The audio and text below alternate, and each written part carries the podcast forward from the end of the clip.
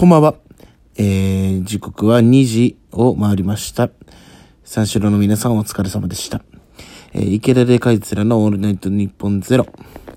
さあ、最近寒いですね。なんかチンポにこう、手をね、ずっと当ててたくなる季節ですよね。さあ、今週もコーナー参りますよ。今週のチンポ。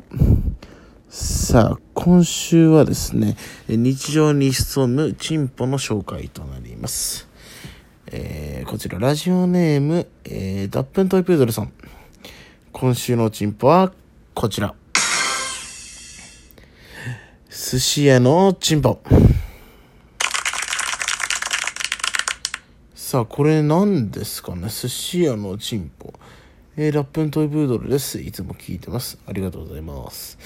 えー、寿司屋で見つけたチンポです。えー、細長くて、えー、ちょっと水っぽい。あ、これ鉄火巻きのことですかね。